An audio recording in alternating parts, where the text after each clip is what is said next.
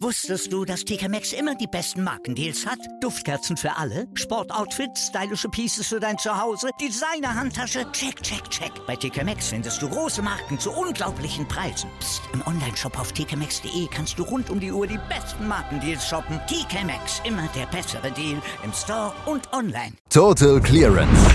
Der Snooker-Podcast mit Andreas Thies, Christian Ömicke und Kati Hartinger auf meinsportpodcast.de.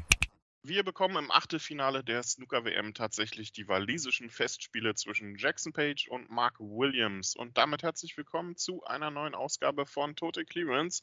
Und auch wir können nochmal für Überraschungen sorgen, denn wir haben Line-Up-Zuwachs bei uns. Es begrüßt euch Christian Oemicke und bei mir ist Morlin Kirchner. Hallo Morlin. Guten Morgen, Christian. Ja, willkommen bei Total Clearance. Ja, danke. ähm, Mark Williams ist durch. Gegen Jackson Page geht es im Achtelfinale und die walisischen Festspiele, sie können im Crucible weitergehen. Ähm, ich glaube, wir sind uns relativ einig, dass die Leistung von Mark Williams vielleicht neben der von Zhao Shintong die beste dieser Woche war. Ähm, ohne Frage. Also insbesondere in der ersten Session hat er eigentlich das Spiel schon entschieden und das jetzt gestern nur noch nach Hause bringen müssen. Äh, und äh, am Ende nochmal mit Century formvollendet abgeschlossen, ohne Gefahr. Ohne Gefahr, ja. Michael White ähm, zu selten, glaube ich, ne? der, der Akteur, der er hätte sein müssen, um Mark Williams da stoppen zu können. Was erwartest du dir jetzt vom Achtelfinale gegen Jackson Page?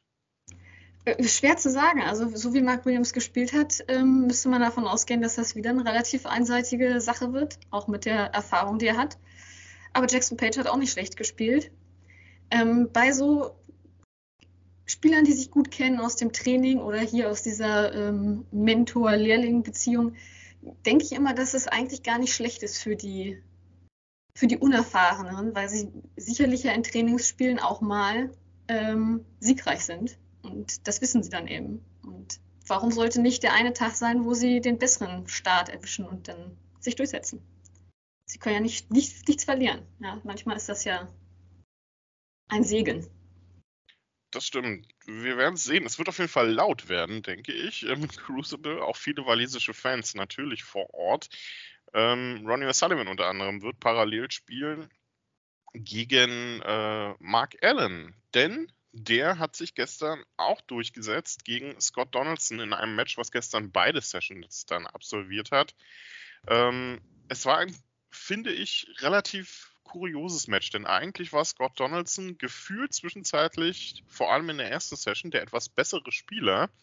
Trotzdem führte Mark Allen nach der ersten Session und irgendwie kann man dem Schotten ein bisschen die vergebenen Chancen vorwerfen. Wobei schwer zu sagen ist, woran es eigentlich lag. Ja? Sein, sein, seine Locherfolgsquote war ja immens in der ersten Session, insbesondere die Longpots. Ähm, Irgendwann gegen Ende der ersten Session war er mal eingeblendet, 95% Longpot Success, das sieht man nicht alle Tage.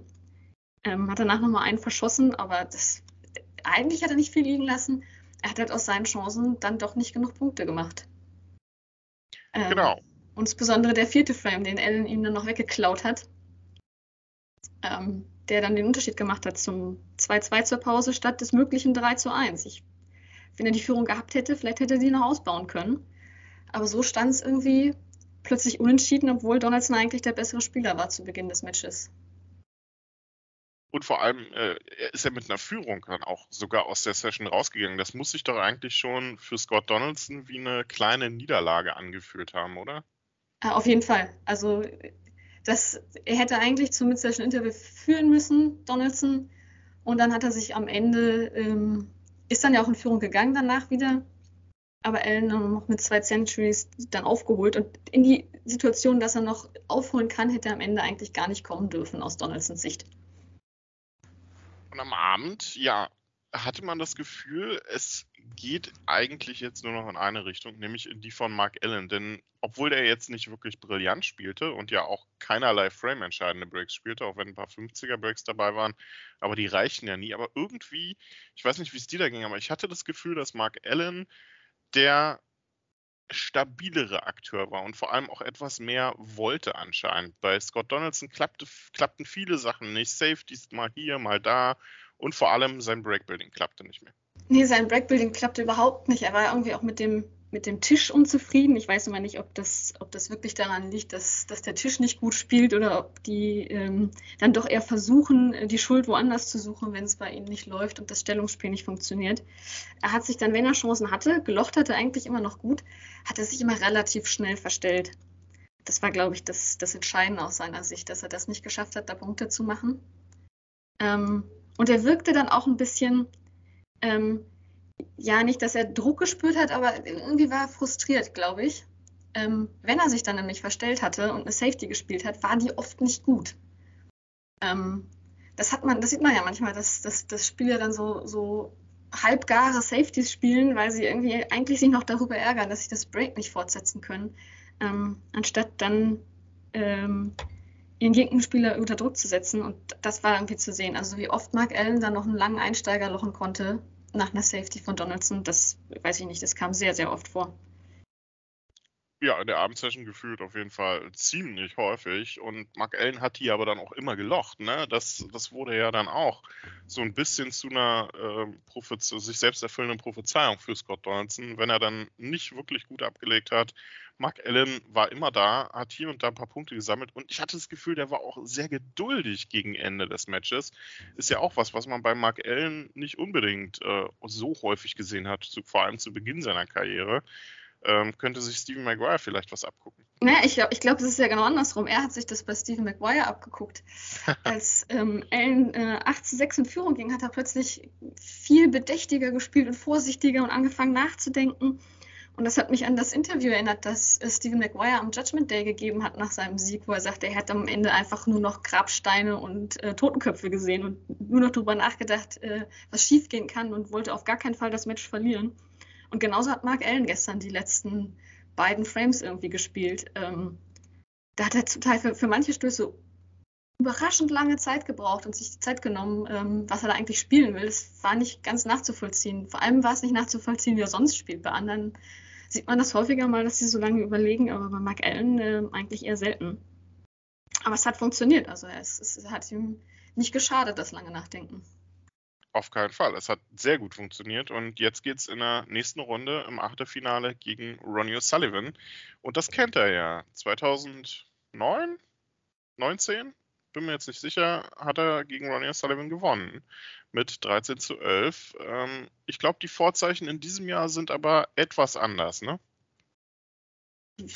Schwer zu sagen. So die, ich glaube, Ronnie O'Sullivan liegt Mark Allen als Gegner, aber ich glaube, das gilt eigentlich auch andersrum so ein bisschen. Ja? Ronnie spielt ja gerne gegen Leute, die auch ein flüssiges Spiel haben, das ihn nicht so ein bisschen in seinem Rhythmus bremst und von daher kann der da irgendwie auch so weitermachen, wie er bis, bisher gespielt hat. Ähm, aber ja, ich denke, Ronnie Sullivan ist da schon der Favorit, auch weil Mark Allen jetzt nicht so das Scoring gezeigt hat, was er eigentlich, was ihn eigentlich sonst ausmacht. 2009 war es tatsächlich, schon 13 Jahre her, meine Güte. Ähm, Mark Allen auf jeden Fall gegen Ronnie O'Sullivan, äh, Zhao Shintong gegen Stephen Maguire und Jackson Page gegen Mark Williams. Das sind die Matches aus dem Achtelfinale, die bereits feststehen. Ein paar andere warten noch auf ihren Gegner.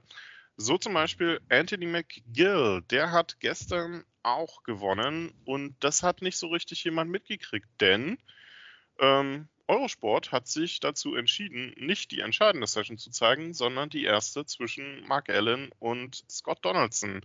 Etwas unüblich. Ja, etwas unüblich, äh, auch überraschend. Also man kennt das so ein bisschen, wenn die ganz großen Namen spielen, also insbesondere Ronnie Sullivan, aber auch Judd Trump, dass man gerne mal deren ähm, ganzes Match zeigt. Bei Mark Allen gegen ähm, Scott Donaldson wundert mich das jetzt schon.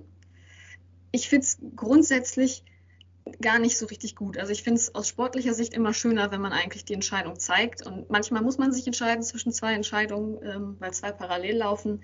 Das war gestern Vormittag nicht so. Ähm, da hätte man ähm, eigentlich McGill gegen Highfield zeigen müssen, denke ich. Ähm, auf der anderen Seite war es vielleicht aber auch die eigentlich, äh, das eigentlich etwas schlechtere Match oder das weniger sehenswerte Match. Also die erste Session zwischen Allen und Donaldson war eigentlich ziemlich gut. Und McGill hat sich so ein bisschen äh, durchgekämpft gestern Morgen. Also vielleicht intuitiv dann doch richtig entschieden. Anthony McGill hatte ja eine 6 zu 3 Führung gegen Liam Highfield nach der ersten Session und hat die eigentlich in der zweiten Session dann auch relativ clever verteidigt. Bis zum Mid-Session Interval war Liam Highfield dann noch ganz gut wieder dran, aber danach lief es dann doch in Richtung des Schotten. Aber so richtig gutes Match zum Angucken war das nicht. Nee, es, war, es, waren, es waren keine großen Breaks dabei, es waren viele Fehler dazwischen. Ähm, eigentlich so der interessanteste Frame war der, der zweite, vielleicht auch ein bisschen der vorentscheidende, weil, weil es halt ein Frame war, den McGill dann irgendwie am Ende auch gut gebrauchen konnte, ähm, weil er schon Snooker brauchte und eigentlich sogar zwei. Aber ähm, Highfield dann durch etwas ähm, fahrlässiges Foul ähm, gleich blau den Spielball gegen Blau laufen lassen und deswegen einen Fünf-Punkte-Foul verursacht und dann konnte äh, Mikkel abräumen. Ähm, man weiß immer nicht, was wäre passiert und so. Er hat, äh, Highfield hat die anderen Frames vor Mid-Session Interval gewonnen, bis auf diesen einen eben. Wenn er vier Frames gewonnen hätte zum Start, vielleicht wäre es ein anderes Match geworden. Man weiß es nicht, ähm, aber so hatte McGill auf jeden Fall noch die, die Führung zur Pause. Das war sicherlich wichtig. Und am Ende hat er sie ja dann auch sehr souverän ins Ziel gerettet. Ähm, Anthony McGill trifft jetzt auf Judd Trump oder Hossein Wafai, ein Match, was morgen beginnt. Ähm, heute geht es erstmal weiter mit zwei Entscheidungen auch in zwei Matches, die gestern mit jeweils 6 zu 3 für den in Anführungsstrichen Favoriten oder Topgesetzten, wie man möchte, ähm, laufen und in beiden Matches sah es nicht unbedingt danach aus, dass es am Ende der Session so eindeutig wird. Nee Robertson gegen Ashley Huge haben viele vorher vielleicht eine klare Führung für Robertson erwartet und die hatte auch nach der ersten Session. Aber zum Mid-Session Interval lag er 1 zu 3 hinten und bis dahin hat Ashley Huge wirklich brillant gespielt dafür, dass das sein Debüt im Crucible war. Ja, der hat sich, der hat sich nicht aus der Ruhe bringen lassen. Ne? Robertson hat ja gleich mit einer Total Clearance, glaube ich, war es, auf jeden Fall im Century, im ersten Frame gestartet. Und es sah eigentlich so aus, als würde das passieren, was wir alle erwartet haben. Nämlich, dass er sich da ordentlich durchsetzt. Ähm, so ging es dann aber nicht weiter. Ähm, Im nächsten Frame hatte Hugo eine Chance und hat den dann selber mit einer 85 gewonnen. Und das war eigentlich ganz interessant, weil man merkte Danny Robertson plötzlich auch an, dass er ein bisschen verunsichert war. Er hat dann ein paar Fehler gemacht, ein paar lange Bälle verschossen. Ähm, ja, und Juli hat diese Fehler dann eben souverän nutzen können und äh, ging völlig verdient. Also das ist völlig verdient mit 3 zu 1 in die Pause. Hat sich richtig, richtig gut äh, verkauft. Und dann kam vielleicht nach der Pause auch direkt ich will nicht von einer Vorentscheidung fürs Match sprechen, aber zumindest in dieser Session so ein bisschen der, der Wendepunkt. Ne? Der Frame war umkämpft und am Ende hat sich den Neil Robertson geholt und das war ja dann der Startschuss in die Wahnsinns-Breakbuilding-Phase des Australiers, wo er dann ja nichts mehr hat anbrennen lassen. Ähm, da war Ashley Juge vielleicht dann ein bisschen die, die, die fehlende Erfahrung anzumerken ja, soweit er dann irgendwie noch Chancen hatte, sich was anmerken zu lassen. Also er hat noch ein paar Bälle verschossen. Er hat ja auch keinen einzigen Ball mehr gelofft in den letzten vier Frames.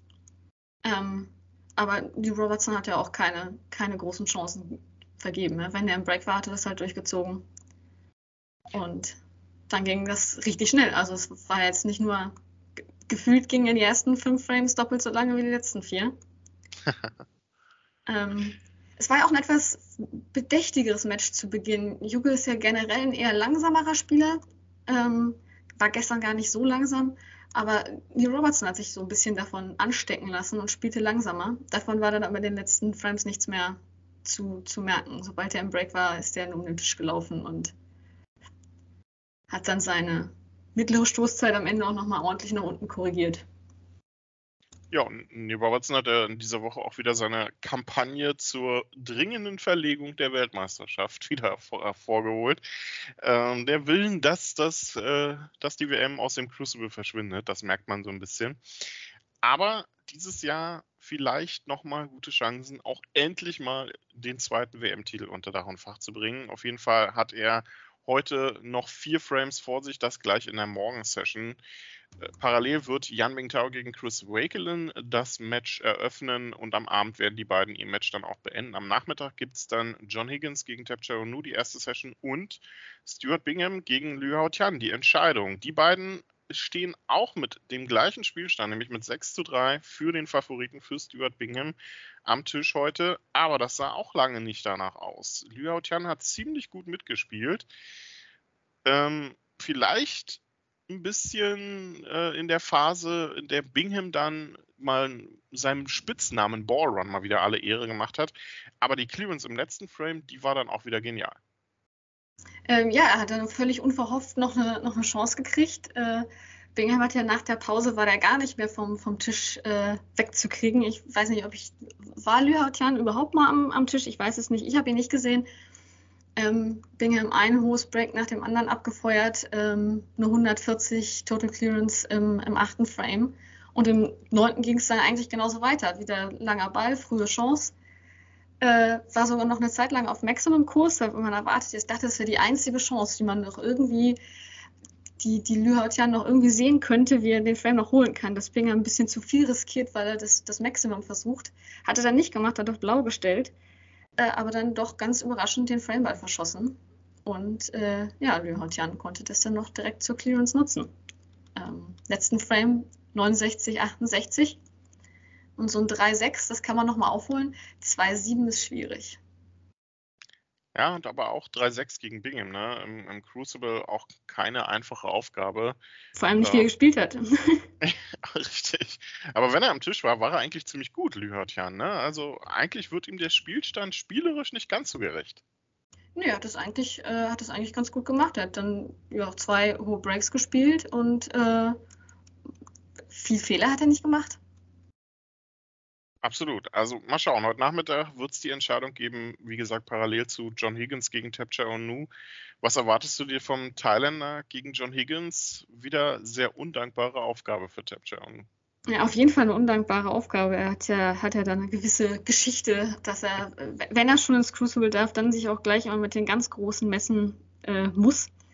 Äh, ist schwer zu sagen, er hat gut gespielt in der, in der Qualifikation zur Weltmeisterschaft ähm, auch sehr konstant, also nicht nur einzelne gute Matches, sondern eigentlich in allen Matches ganz gut gespielt. Ist die Frage, ob er, ob er die Nerven behalten kann oder ob er anfängt, wieder irgendwie Fehler zu machen, weil die wird äh, John Higgins vielleicht etwas konsequenter bestrafen als seine Gegner in der Qualifikation. Ja, davon ist auszugehen, so wie John Higgins in dieser Saison vor allem auch gespielt hat. Am Abend gibt es dann die Entscheidung zwischen Jan Mingtao und Chris Wakelin, die wie gesagt zwei Sessions spielen und dann den Startschuss zu einem Match, auf das sich, glaube ich, viele Fans sehr freuen, denn zwei Spieler, die wirklich auch beliebt sind, Jack Lisowski und Crucible-Kenner Matthew Stevens. Ähm, ich glaube, auf das Match freuen sich alle. Ja, es ist, die haben ja, sind ja beide mit dem gleichen Ruf, dass sie gerne Führungen verspielen. Ähm, äh, ausgezeichnet. Einer von beiden wird es gewinnen. Ich würde auf Lisowski tippen, aber ähm, ja, es wird spannend, könnte eng werden. Und äh, wer weiß, was, wenn es da auf die letzten Bälle geht, was man da zu sehen kriegt. Ja, da gibt es ja den Vorteil, einer von beiden muss gewinnen. Ne? Einer von beiden muss gewinnen. Und wir werden uns auf jeden Fall anschauen, wer und das dann natürlich auch hier besprechen bei Tote Clemens auf mein Sportpodcast.de. Danke euch fürs Zuhören und danke Molin fürs Dabeisein. Ja, gerne. Wusstest du, dass TK Maxx immer die besten Markendeals hat? Duftkerzen für alle, Sportoutfits, stylische Pieces für dein Zuhause, Designer-Handtasche, check, check, check. Bei TK Maxx findest du große Marken zu unglaublichen Preisen. Psst. im Onlineshop auf tkmaxx.de kannst du rund um die Uhr die besten Markendeals shoppen. TK Maxx, immer der bessere Deal im Store und online. Was zum Teufel, du Bastard, du bist tot, du kleiner Hundeficker. Und dieser kleine Hundeficker, das ist unser Werner. Ein ganz normaler Berliner Kleinstkrimineller, der dann aber im Knast das Ding seines Lebens dreht. Una Fantastica Risetta Perla Pizza. Er klaut seinem Zellengenossen ein Pizzarezept. Aber nicht irgendeins. Und mit dem eröffnet Werner dann die beste Pizzeria Berlins. Doch Werners Glück ist nur von kurzer Dauer. Denn es hagelt Probleme. Werners Pizzaparadies. Erstmals großes Kino- und Podcast-Format. Mit fetter Starbesetzung. Alina But, Kida Ramadan, Edin Hasanovic, Oliver Koritke, Ralf Richter, Ben Becker, Winfried Glatzeder, Anna Schmidt und viele mehr. Abonniert die Scheiße. Jetzt macht schon, mach! Total Clearance. Der Snooker-Podcast mit Andreas Thies und Christian Ömicke auf meinsportpodcast.de.